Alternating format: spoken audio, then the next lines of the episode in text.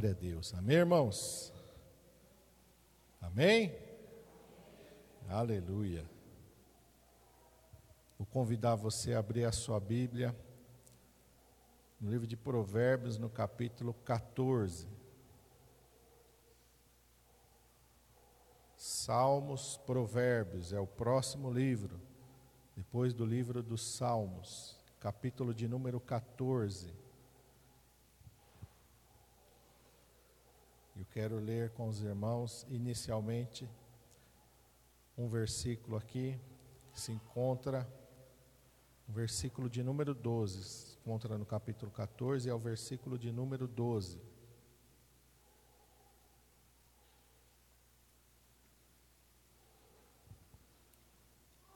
Amém? Está escrito assim: há caminho que ao homem parece direito, mas o fim dele são caminhos de morte.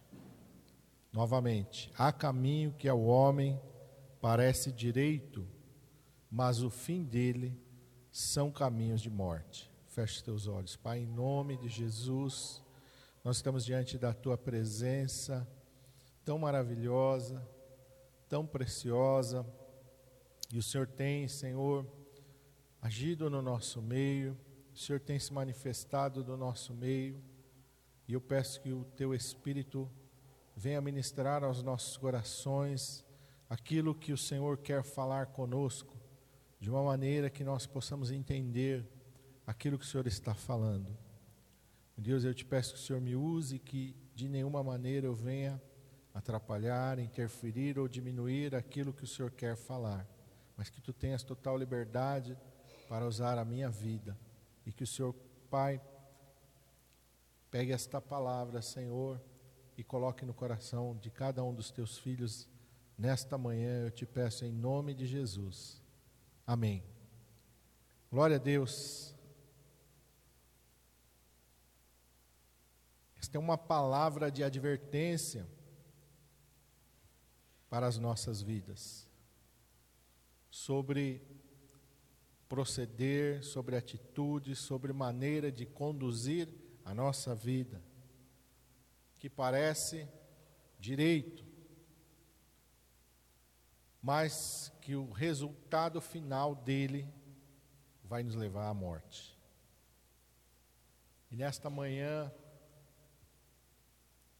o Senhor colocou esse versículo, e o Senhor foi ministrando mais coisas ao meu coração.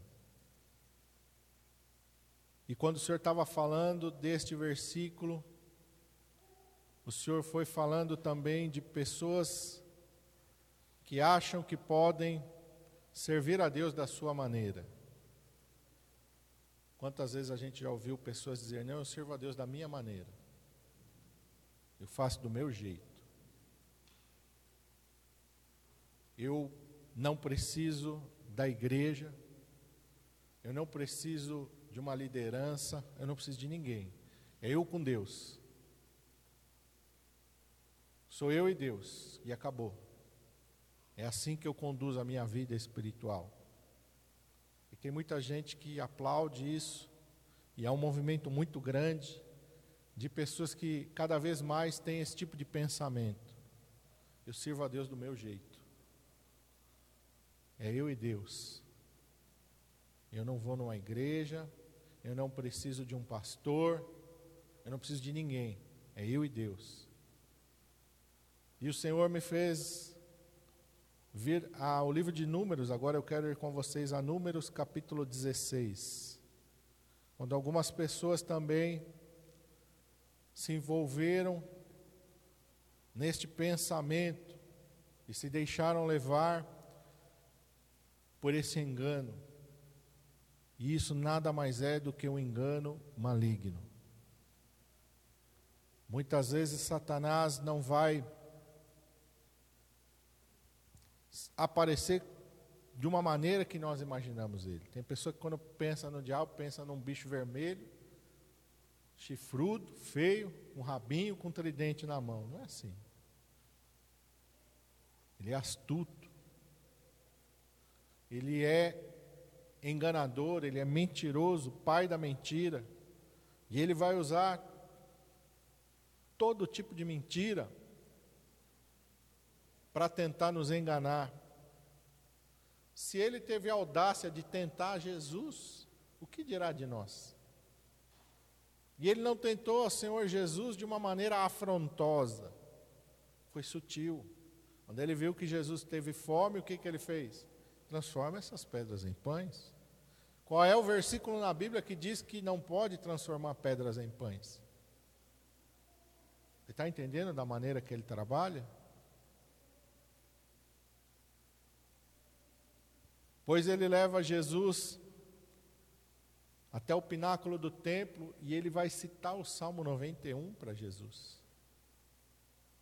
Te atira daqui para baixo, porque está escrito que aos seus anjos dará ordens a teu respeito para que te guardem todo o teu caminho. Eles te sustentarão nas suas mãos para que não tropeces com teu pé em pedra alguma. Ele está citando o Salmo 91.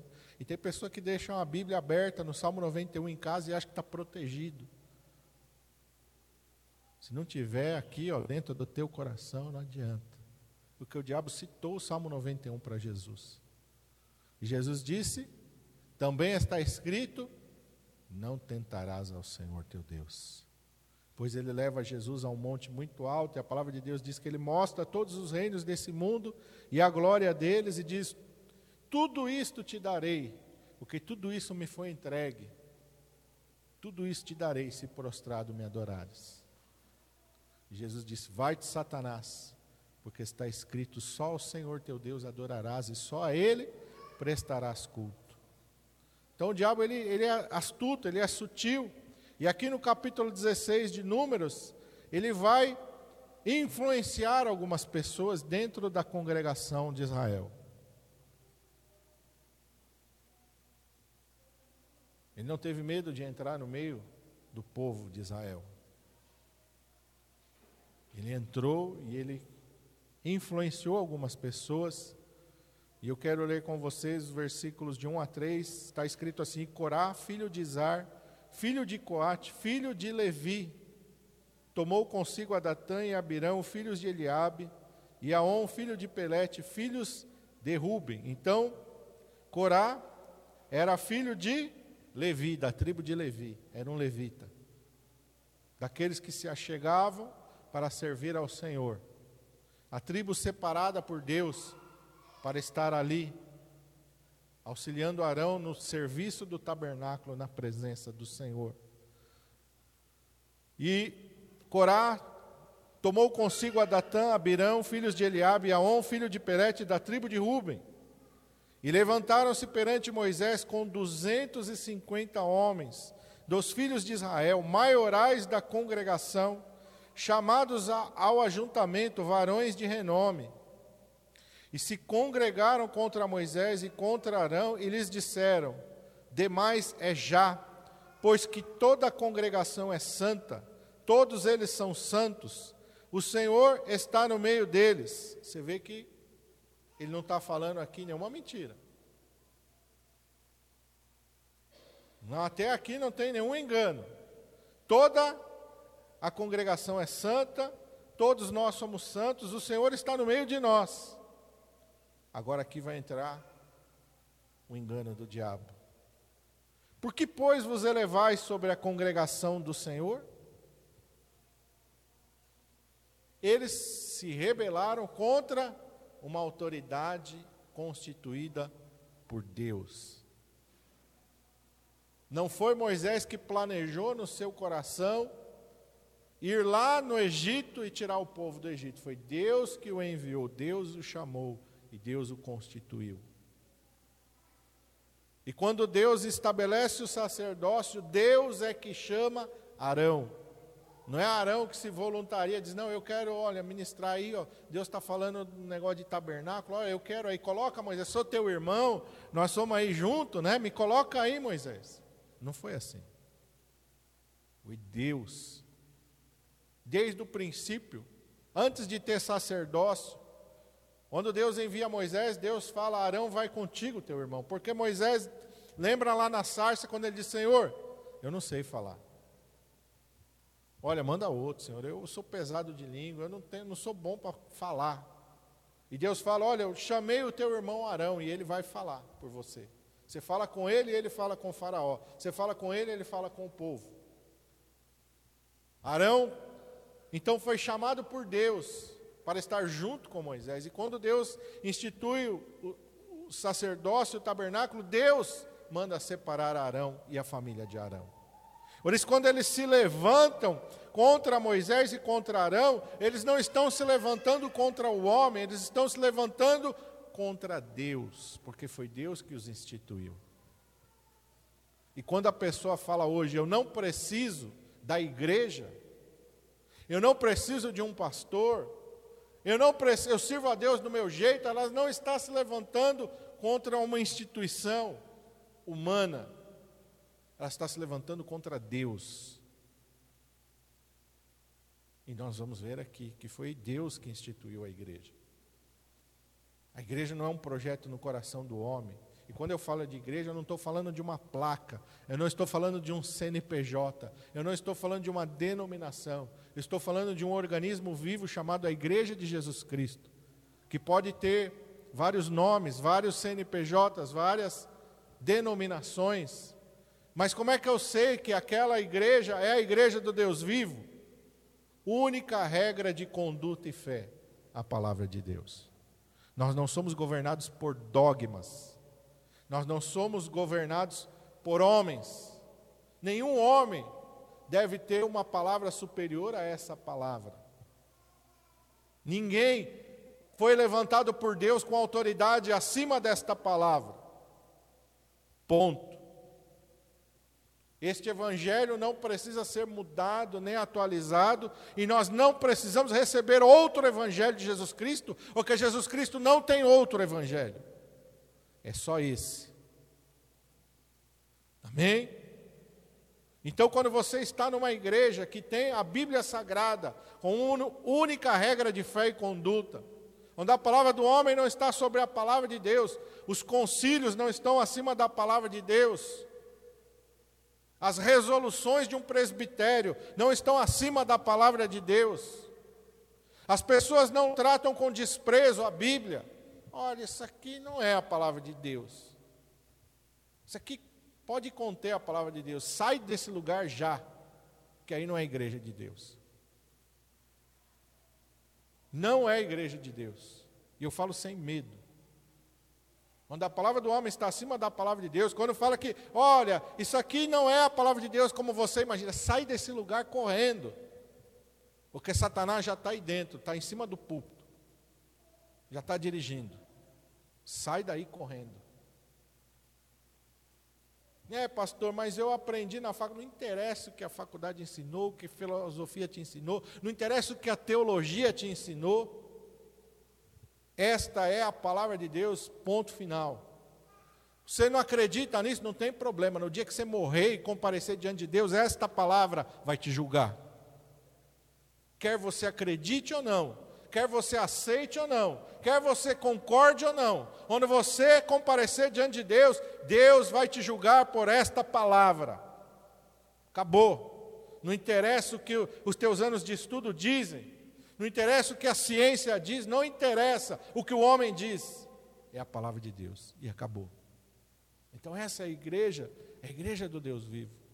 Esses dias atrás nós celebramos mais um aniversário da reforma, e uma das coisas que levou Lutero a reformar a igreja foi exatamente isso. Sola a Escritura.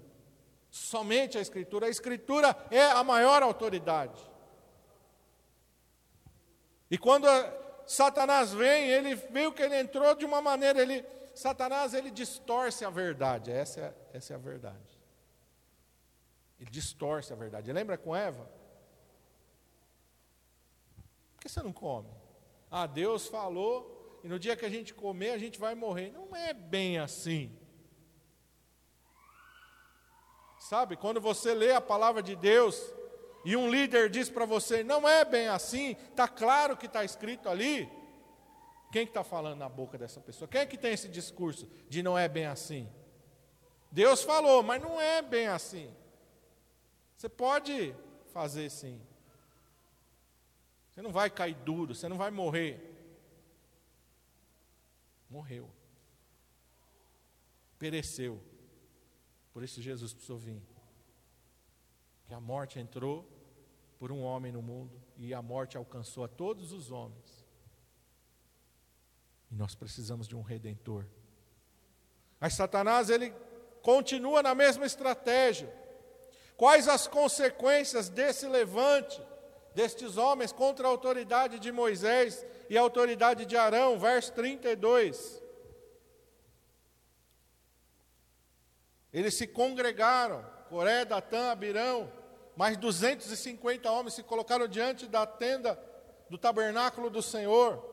E o julgamento começa com Coré, Datã e Abirão. Diz aqui no verso 32: A terra abriu a sua boca e os tragou com as suas casas, como também a todos os homens que pertenciam a Corá e a toda a sua fazenda. E eles desceram, e eles e tudo que era seu desceram vivos ao sepulcro, e a terra os cobriu e pereceram no meio da congregação. Morreram. E quando fala da morte, não é só a física aqui, não, é a física e a espiritual. Eles morreram fisicamente e foram lançados no inferno. O que mais diz aqui no verso 35? 250 homens que estavam com seu incensário na mão, diante da tenda do Senhor, diante do tabernáculo do Senhor. Então saiu fogo do Senhor e consumiu os 250 homens que ofereciam com seu incensário. Fogo do Senhor consumiu 250 daqueles homens que estavam ali, eles acharam que estavam fazendo tudo certinho. Estamos diante do tabernáculo do Senhor, somos santos, estamos agradando a Deus.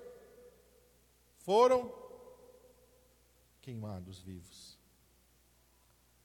A partir do verso 41 agora, diz que no dia seguinte toda a congregação dos filhos de Israel murmurou contra Moisés e contra Arão, dizendo: Vós matastes o povo do Senhor e aconteceu que, ajuntando-se toda a congregação contra Moisés e Arão, e virando-se para a tenda da congregação, eis que a nuvem a cobriu e a glória do Senhor apareceu.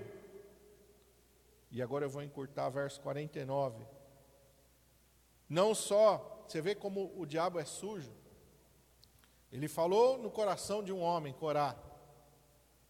Esse homem influenciou mais Datã e Abirão e mais 250 homens de renome. Mas o que eles fizeram se espalhou pelo meio da congregação. E mesmo o povo vendo o juiz de Deus sobre a vida destes homens, o povo se rebelou contra Moisés, ainda achou que Moisés estava errado. Moisés não pegou em arma nenhuma para matar ninguém, Moisés não mandou que ninguém fosse morto. Moisés não deu ordem para ninguém fosse morto, foi Deus que agiu? Qual o poder de Moisés de fazer o chão abrir e as pessoas morrerem? Qual o poder que Moisés tinha para fazer sair fogo diante da presença do Senhor? Não é Moisés que está fazendo isso, é o Senhor, é o juiz de Deus sobre esses homens. Mas mesmo assim, o povo, você vê como a, o erro. É mais fácil para o homem se apegar no erro. Por que, que é mais fácil para o homem se apegar no erro? Porque a carne gosta do pecado, a carne gosta da coisa errada. Paulo fala isso. Tem uma luta dentro de nós, a carne contra o espírito, o espírito contra a carne, estes dois estão se opondo. Para quê? Porque a carne não quer as coisas de Deus. E aí o povo se levanta contra Moisés, e quem se levantou contra Moisés? Verso 49, o que aconteceu com eles? E morreram daquela praga 14.700, fora os que morreram por causa de Corá. Você vê como um erro espalha influencia e atinge pessoas. Então, essa história, cada vez mais crescente, de que eu sirvo a Deus do meu jeito, irmão, cuidado com isso, vigia, isso aí não procede de Deus. Isso é uma mentira do diabo. Eu, sirvo, eu não preciso da igreja para servir a Deus. Eu, eu falo direto com Deus. Você tá, você vê que é uma, são verdades distorcidas. Você pode falar direto com Deus? Sim. Você pode orar direto a Deus? Sim, você não precisa do intermediário para falar com Deus. Mas qual é o erro? Eu não preciso da igreja. Eu não preciso de um pastor. Por quê? Isaías 55, verso 8.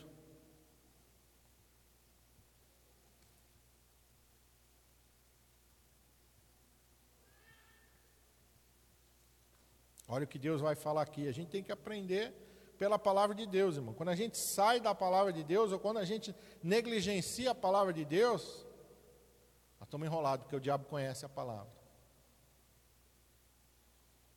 Conhece mais do que muitos crentes. E ele gosta de distorcer a palavra. O que, que diz aí? Isaías 55, 8. Porque os meus pensamentos não são os vossos pensamentos nem os vossos caminhos, os meus caminhos, diz quem? O Senhor. Há caminho que ao homem parece direito. Então o caminho de Deus não é o caminho do homem. O pensamento de Deus não é o pensamento do homem.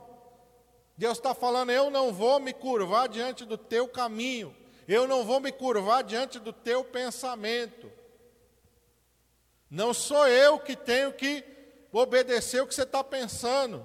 Não sou eu que tenho que me adequar à cultura da, do teu povo, do teu tempo. Não vou mudar o meu pensamento, não vou mudar o meu caminho, porque a, a humanidade evoluiu. Agora os tempos isso, essa conversa não cola. Deus não aceita isso. Ele não muda.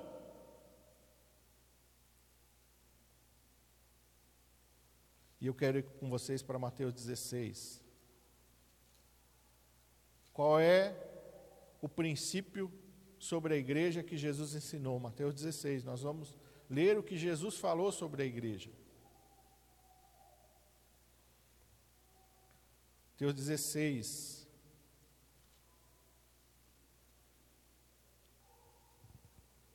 E eu quero ler com vocês a partir do verso 15. Jesus está conversando, dialogando com os seus discípulos. Jesus quer saber se eles estão entendendo o que, que ele está fazendo e quem ele é. E ele pergunta para eles: Quem vós dizeis que eu sou? Vocês estão aqui me acompanhando, vocês estão me seguindo, vocês estão ouvindo a minha palavra. Mas o que, que vocês estão pensando disso? O que, que, vocês, o que, que vocês aprenderam? O que, que vocês assimilaram disso? Simão Pedro respondendo disse: Tu és o Cristo, o Filho do Deus vivo. Tu és o Messias, Tu és o Salvador, Tu és o Redentor, Tu és Deus. Jesus respondendo disse-lhe: Bem-aventurado és tu, Simão Barjonas, porque não foi a carne nem o sangue que te revelou, mas meu Pai que está no céu. Essa é uma revelação de Deus. E aí Jesus vai falar sobre esta revelação, sobre esta palavra, verso 18: Pois também eu te digo que tu és Pedro, e sobre esta pedra, esta pedra que Jesus está falando não é Pedro, esta pedra é esta verdade que ele acabou de declarar. Que Jesus Cristo é o Filho do Deus vivo, sobre esta verdade, porque a igreja não está edificada sobre homens, a igreja está edificada sobre Jesus. O apóstolo Paulo diz que ele é a pedra angular. A pedra angular da igreja não é Pedro, a pedra angular da igreja é Jesus. Você vê como Satanás é mentiroso e gosta de distorcer as coisas? A igreja não está erguida sobre Pedro, a igreja está erguida sobre Jesus. Jesus é a pedra angular. Tu és Simão Barjonas, tu és Pedro, e sobre esta pedra edificarei a minha igreja. Quem é que edifica a igreja? A igreja é a ideia de quem? Nasceu no coração de quem? É projeto de quem? Edificarei a minha igreja e as portas do inferno não prevalecerão contra ela. Quem é que briga pela igreja? Quem é que defende a igreja? Quem é que zela pela igreja? Jesus. Então, quando a pessoa está dizendo, olha, eu não preciso da igreja, ela está se levantando contra quem, irmão? Com Jesus. Esse caminho vai ser um caminho de vida no final? Não tem como. Porque Jesus vai declarar outra verdade, verso 19. Jesus está se referindo à igreja, não está se referindo a Pedro, novamente. E eu te darei as chaves do reino dos céus. E tudo que ligares na terra será ligado nos céus, e tudo que desligares na terra será desligado nos céus. Jesus está falando da igreja, Jesus não está falando de Pedro. Pedro não é o porteiro do céu. Isso é uma mentira, isso é um engano. Jesus está falando que a igreja é o único meio pelo qual o homem vai chegar num organismo vivo chamado a igreja, e na igreja está a salvação. Não é a igreja que salva, Jesus quem salva, mas Jesus salva pela igreja. É isso que Jesus está falando. Quando a pessoa aceita Jesus Cristo, ela tem que se unir num corpo chamado a igreja. Quando a pessoa se une à igreja, ela está sendo ligada no céu. Quando ela se desliga da igreja, ela está se desligando de um corpo. Chama a igreja, ela está se desligando do céu. Você vê como o diabo é sutil? Primeiro ele pega as verdades daqui e distorce. Não, essa pedra é Pedro, não é Jesus. Já distorceu. Olha, a chave do reino do céu está na mão de Pedro. É Pedro que é o porteiro do céu e diz quem entra e quem sai. Mentira, de novo. A verdade sobre a qual a igreja está edificada é Jesus. E quem tem a chave, Jesus entregou na, na mão da igreja. Mas quem é que comanda a igreja? É o pastor? É o pastor que diz quem vai para o céu, quem vai para o inferno? Não, é Jesus. Quem é o cabeça da igreja? Quem é o que governa a igreja? Quem é que comanda a igreja? Jesus. Quem é o tronco da árvore que recebe os ramos enxertados? É Jesus. Quem é que vivifica os ramos? É Jesus. Jesus é que tem esse poder de trazer as pessoas, fazê-las nascer de novo e enxertar na igreja. É Jesus que pega os ramos e tira, como o apóstolo Paulo nos ensinou, corta da comunhão. Então nós precisamos aprender que a igreja não é um projeto de homens, não é um CNPJ, não é uma instituição física, é uma instituição espiritual, criada e mantida e sustentada por Deus não é um projeto dos homens, é um projeto de Deus. Colossenses 1,18. Paulo vai dizer isso. Quem é que governa a igreja? É o concílio? Não. É o Papa? Não. É o pastor? Não. É o arcebispo? Não. É o apóstolo? Hoje está numa moda de apóstolo, né? Apóstolo para todo lado. Quem é que comanda a igreja? Colossenses 1,18. Está falando de Jesus, ele é a cabeça do corpo da igreja. Como é que eu sei que ele está falando? De Jesus. E lá no verso 3 ele está falando: Ele nos tirou da potestade das trevas e nos transportou para o reino do Filho do seu amor, em quem temos a redenção pelo seu sangue, a saber, a remissão dos pecados o qual é a imagem do Deus invisível, o primogênito de toda a criação, porque nele foram criadas todas as coisas. Está falando de Jesus. E aí no verso 18 ele está falando: Ele é a cabeça do corpo que é a igreja, é o princípio, o primogênito dentre os mortos, para quem tudo ele tem a preeminência. Como eu sei que ele está falando de Jesus, verso 19: Porque foi do agrado do Pai que toda a plenitude nele habitasse. Está falando de Jesus. Jesus governa a igreja. Mas, pastor, Jesus não está aqui, mas ele governa a sua igreja através da sua palavra. É através desta palavra que Jesus está governando a igreja. Por isso que a igreja, quando se afasta da palavra de Deus, ela está se afastando de Deus, do governo de Cristo. Quando a igreja quer mudar alguma coisa que está escrito aqui, ela está se rebelando contra Jesus. Não vai prosperar vai ser um caminho de morte. Pode ter achado que está fazendo bem, não, porque agora, sabe, pastor, é, nós temos que aceitar essa coisa da ideologia de gênero, porque agora, não, irmão, caminho de morte. No princípio, Deus criou homem e mulher, acabou, ponto final.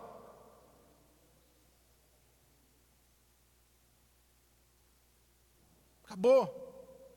Quem gosta de assistir negócio de arqueologia, eu gosto. Quando desenterra uma múmia lá no Egito, lá, o arqueólogo bate o olho e fala: é homem, é mulher. Pelo osso, a ossada é diferente.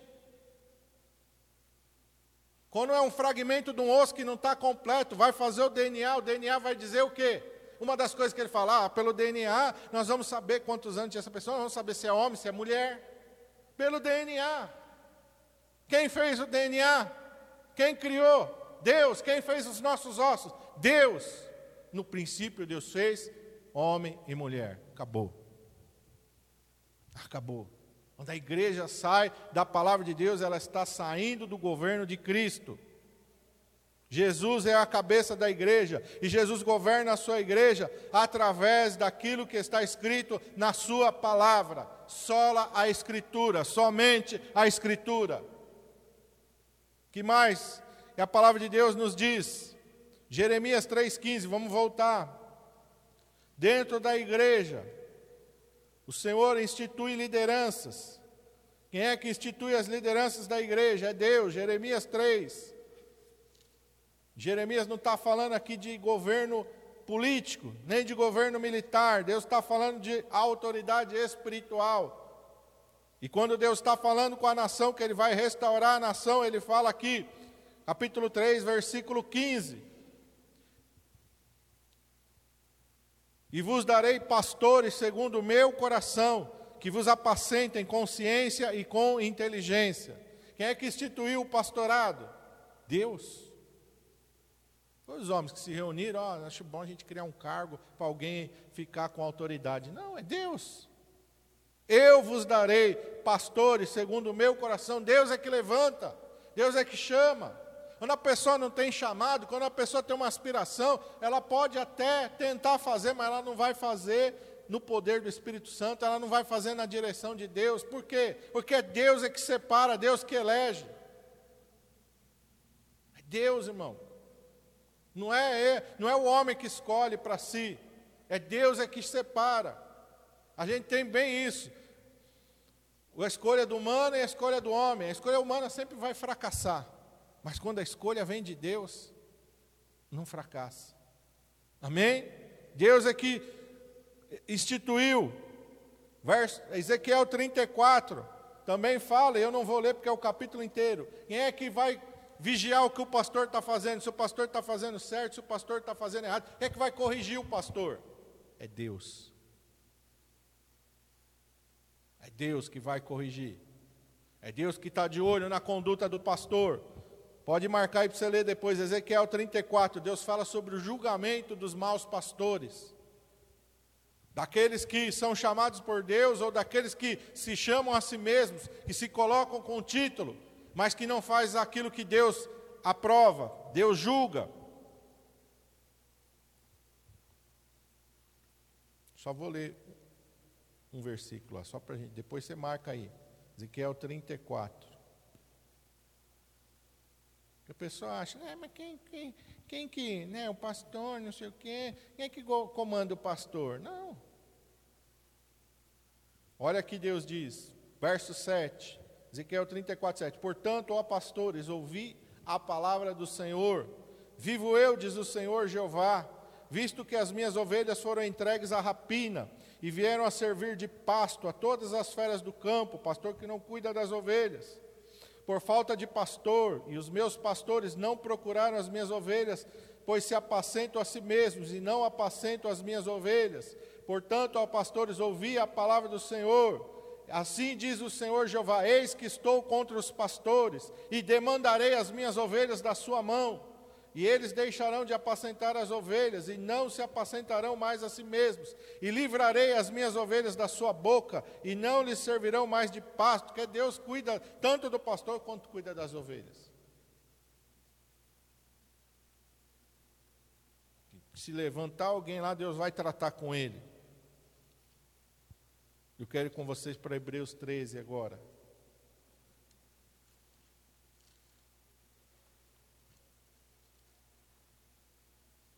Pastor, o senhor lê muito versículo, é porque a gente tem que fundamentar a nossa vida na palavra de Deus, irmão. Eu posso vir aqui e falar, falar, falar, falar, falar. Gente não falar nada da, da palavra de Deus, não fundamentar o que eu estou falando na palavra de Deus, irmão, não vai servir para nada para você. Posso. Tem pessoas que fazem isso, manipulam as pessoas. Não baseia nada do que fala na palavra de Deus. São bons para falar. É pessoa boa. Ora, a oratória é uma coisa humana. A oratória é uma coisa humana, uma coisa que o ser humano desenvolve a oratória. Você não vê político? político desenvolve oratória. Um bom político tem uma boa oratória, fala bem. Tem um poder de convencimento. Como é que eu sei que o pastor está falando a verdade, não está me enganando nem me manipulando? Tem que estar tá baseado na palavra, irmão. Se você não basear na palavra, você vai ser convencido, você vai ser influenciado, você vai ser manipulado. Eu não sei como é que tem pessoa que prega e não usa a palavra. Tem que usar a palavra. Amém? Hebreus 13, acharam aí? Verso 7. Lembrai-vos dos vossos pastores que vos falaram o quê? Pastor tem que falar o quê? Não é o que o filósofo diz, não é o que o coaching diz. O que, que o pastor tem que falar? A palavra de Deus. Esse é o assunto nosso. Pastor tem que ser alguém que conhece a Bíblia, que lê a Bíblia. Pastor, é pastor, é pastor. Já leu a Bíblia alguma vez? Não, nunca li. Irmão, Está em falta? Corrige isso aí rápido na tua vida. Tem que ler a Bíblia. Porque você vai falar o quê? Da palavra de Deus. A fé dos quais imitai, atentando para a sua maneira de viver. Olha a responsabilidade do pastor. Olha a responsabilidade do pastor. Verso 17. Obedecei a vossos pastores e sujeitai-vos a ele. Quem é que está falando isso? É um homem que está falando? Ou é o Espírito Santo que está falando?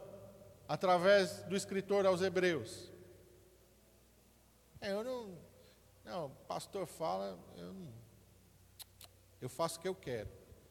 Eu não sigo o que o pastor fala, eu não obedeço o que o pastor fala. Ninguém manda na minha vida. Da onde vem a rebelião? Quem é que, quem é que você vê que começou com essa história de rebelião? Foi Jesus ou foi Satanás? E quando você vê uma pessoa com esse tipo de pensamento, ela está seguindo quem? Jesus ou Satanás? É bem fácil, irmão. Não preciso ficar falando muita coisa para você entender, não. As coisas de Deus são claras.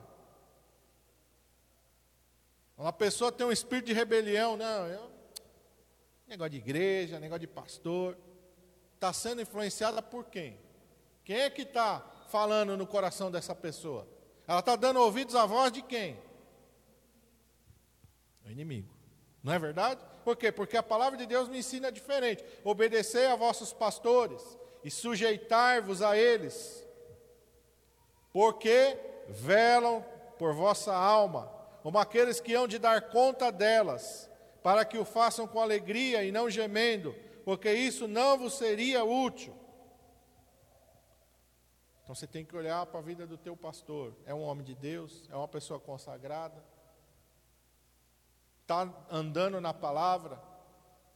E não adianta ser bonzinho, irmão. Se não andar na palavra, não adianta ser bonzinho. Não, mas é uma pessoa tão bonzinha, pessoa tão caridosa, mas está vivendo a palavra, está te ensinando a palavra. Se está olhando para a vida dele, está de acordo com a palavra, ou ele está vivendo totalmente fora da palavra. Esse bonzinho não basta. Falar bem não basta. Tem que andar onde? Na palavra. Andou na palavra. Está te ensinando a palavra, está vivendo na palavra. Então você sabe que é uma pessoa e está andando com Jesus. E aí você pode obedecer. E aí você pode se sujeitar Ele. Quer dizer, se sujeita, quer dizer o quê? Se sujeitar, irmão. A pessoa vem pedir um conselho para o pastor, o pastor fala: olha, faz assim. Ah, não. Faz do seu jeito. Você está se sujeitando? Não. Se você não está se sujeitando ao pastor, que está ali, eu estou falando de pessoa que está andando na palavra de Deus. Tem alguma chance de Deus te abençoar? Seja sincero com você mesmo, irmão. Não vai ter bênção. A rebelião é como o quê? Vamos lembrar do que Deus falou para Saul através de Samuel. A rebelião é como o quê diante de Deus? Como o pecado de feitiçaria. Deus não tem compromisso com gente rebelde. Um gente que não se submete à palavra de Deus. Um gente que não se submete aos princípios da palavra de Deus. Deus não tem compromisso. Deus não tem compromisso com esse tipo de gente. Olha a importância daquilo que o Senhor está falando nesta manhã.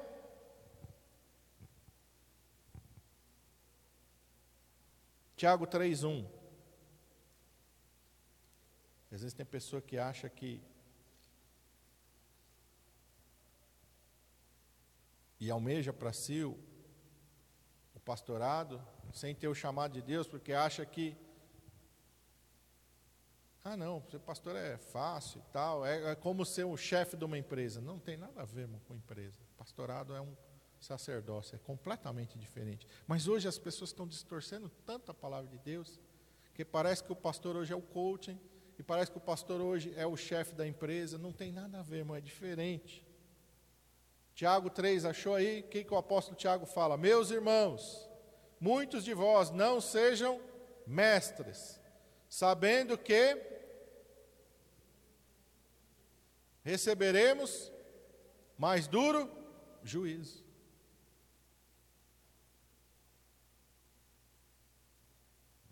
A quem muito foi dado, muito será cobrado. Você entendeu? É sacerdócio.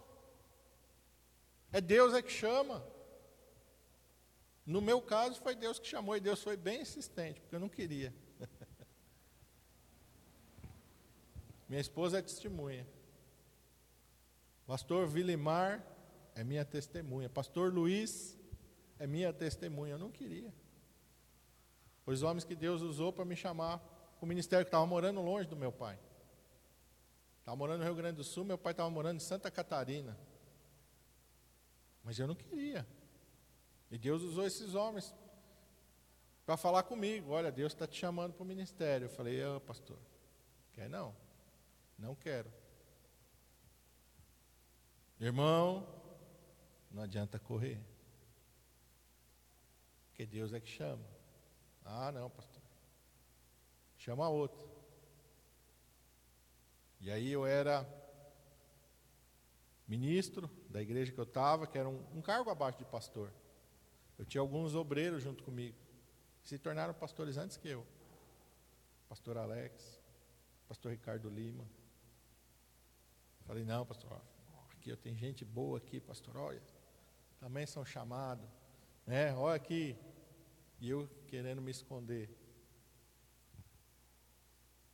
Deus falou, não vai.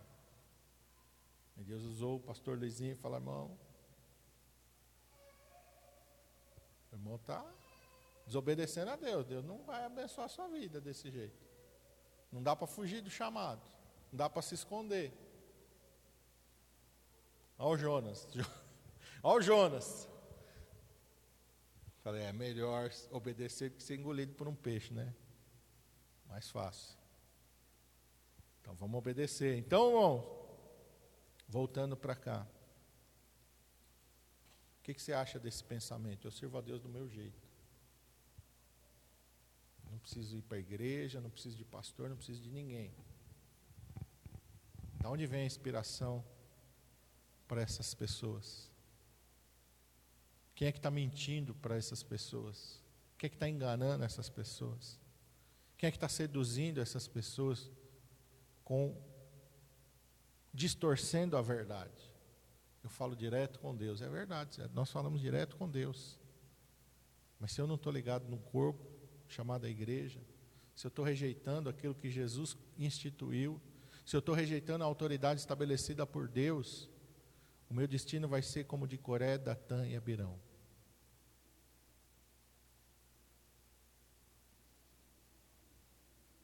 Porque hoje as pessoas estão abonando tudo. Estão abonando tudo. Não, a pessoa fez, mas olha, Deus usou. Deus não usa o erro. Deus não usa a desobediência. Deus não usa a rebeldia. Deus não usa. Amém? Feche teus olhos. Pai, em nome de Jesus. Esta é a tua palavra, Senhor. Não é a minha palavra. Isso é o que está ensinando a tua palavra. Não é o ensino do, do meu coração, nem da minha mente. Eu não estou aqui, Senhor, falando aquilo que Eu planejei falar. Estou aqui falando o que o Senhor me deu para falar. Estou sendo apenas um porta-voz, Pai. E ai de mim se eu não falar aquilo que o Senhor quer que eu fale. Ai de mim se eu distorcer aquilo que o Senhor falou. Ai de mim se eu calar minha boca. Estou entregando tudo aquilo que o Senhor tem colocado, Senhor, na minha boca para falar. Porque eu sei, como o Senhor falou ali no livro de Tiago, quando eu chegar diante do Senhor, vai ser, Senhor, com maior rigor que o Senhor vai olhar para a minha vida. Porque o Senhor tem me entregado coisas para fazer. E o Senhor tem me entregado coisas para falar. O Senhor tem me entregado almas para interceder. E eu não posso negligenciar. E eu não posso me omitir. Eu não posso me esconder, Senhor. Senhor, esta é uma palavra, Senhor amado, que tem que ficar gravada no nosso coração, Senhor. Tantas vozes ecoando neste mundo, tanta gente falando em nome do Senhor, mas que não tem compromisso nenhum com o Senhor. Tantos ensinos errados que têm levado as pessoas ao inferno, Senhor. Estão falando no teu nome estão distorcendo a tua palavra, porque aprenderam com Satanás a distorcer a verdade, a não ensinar aquilo que é direito. Mas eu te louvo porque o Senhor diz: As minhas ovelhas ouvem a minha voz. Não é a voz de um homem que elas têm que ouvir, mas é a tua voz. E o Senhor fala conosco através da tua palavra. O Senhor não fala conosco através da filosofia. O Senhor não fala conosco através do pensamento humano. O Senhor não fala conosco através de ideologia. O Senhor não fala conosco através da sociedade, daquilo que a sociedade pensa. A voz do povo não é a voz de Deus, é uma mentira. Porque a voz do povo escolheu Barrabás, não escolheu Jesus. Mentira. A voz do povo é a voz de Deus. Mentira. Mentira. O mundo jaz no maligno. Quando falo mundo, é a sociedade totalmente corrompida e rebelde contra os princípios da tua palavra. Hoje, defender os princípios da tua palavra é crime nesse país. As pessoas são criminalizadas por defender aquilo que está escrito na tua palavra. Mas não tem problema. Porque o que importa é aquilo que o Senhor pensa de nós. Não é o que a sociedade diz de nós. Não é o que a política diz de nós. O que importa é o que o Senhor pensa de nós. Daniel preferiu ser lançado na cova dos leões a deixar de orar. Sadraque, Mesaque e Abednego preferiram ser lançados na fornalha de fogo ardente a se curvar diante de uma imposição da sociedade da sua época. Governo da sua época queria impor um estilo de vida, um estilo de relacionamento com Deus que estava contrário à tua palavra. Eles disseram não. Não. Então nós vamos condenar vocês e a condenação é lançar na fornalha de fogo não tem problema. Mas nós nunca vamos violar os princípios da palavra de Deus. Nunca vamos trocar os princípios da palavra de Deus. Quanta gente querendo ser politicamente correto, agradando aos homens e virando as costas para Deus. Porque é isso que significa o politicamente correto. Virar as costas para Deus. Tua palavra nos ensina que não dá para agradar a Deus e ao mundo ao mesmo tempo. Ou agradamos a Deus, ou agradamos ao mundo. A amizade do mundo é inimizade contra Deus, diz a tua palavra. Andar para ser amigo do mundo e amigo de Deus ao mesmo tempo. porque o mundo jaz no maligno. Senhor, nos fortalece, nos dá, Senhor, estrutura sobre esta palavra para ficarmos fortes, ó Pai. E que o Teu Espírito Santo grave, Senhor, como diz lá no livro de Jó, com pena de ferro e chumbo nas tábuas do nosso coração, para que jamais seja apagado aquilo que o Senhor nos ensina, Pai. É o que nós te pedimos nesta manhã. Meu Deus, eu entreguei a tua palavra. Só o teu Espírito Santo pode pegar esta palavra e convencer do pecado, da justiça e do juízo e fazer o teu povo assimilar aquilo que o Senhor está falando nesta manhã, Pai. É o Senhor que convence, não sou eu. É o Senhor, Pai, que quebranta o coração do homem, não sou eu. O homem manipula as emoções do homem, mas quem muda o coração é só o Senhor. Pai. E a minha oração é para que o coração da tua igreja, do teu povo, seja transformado pela tua palavra e pelo teu Espírito Santo. É o que eu te peço nesta manhã, em nome de Jesus. Amém?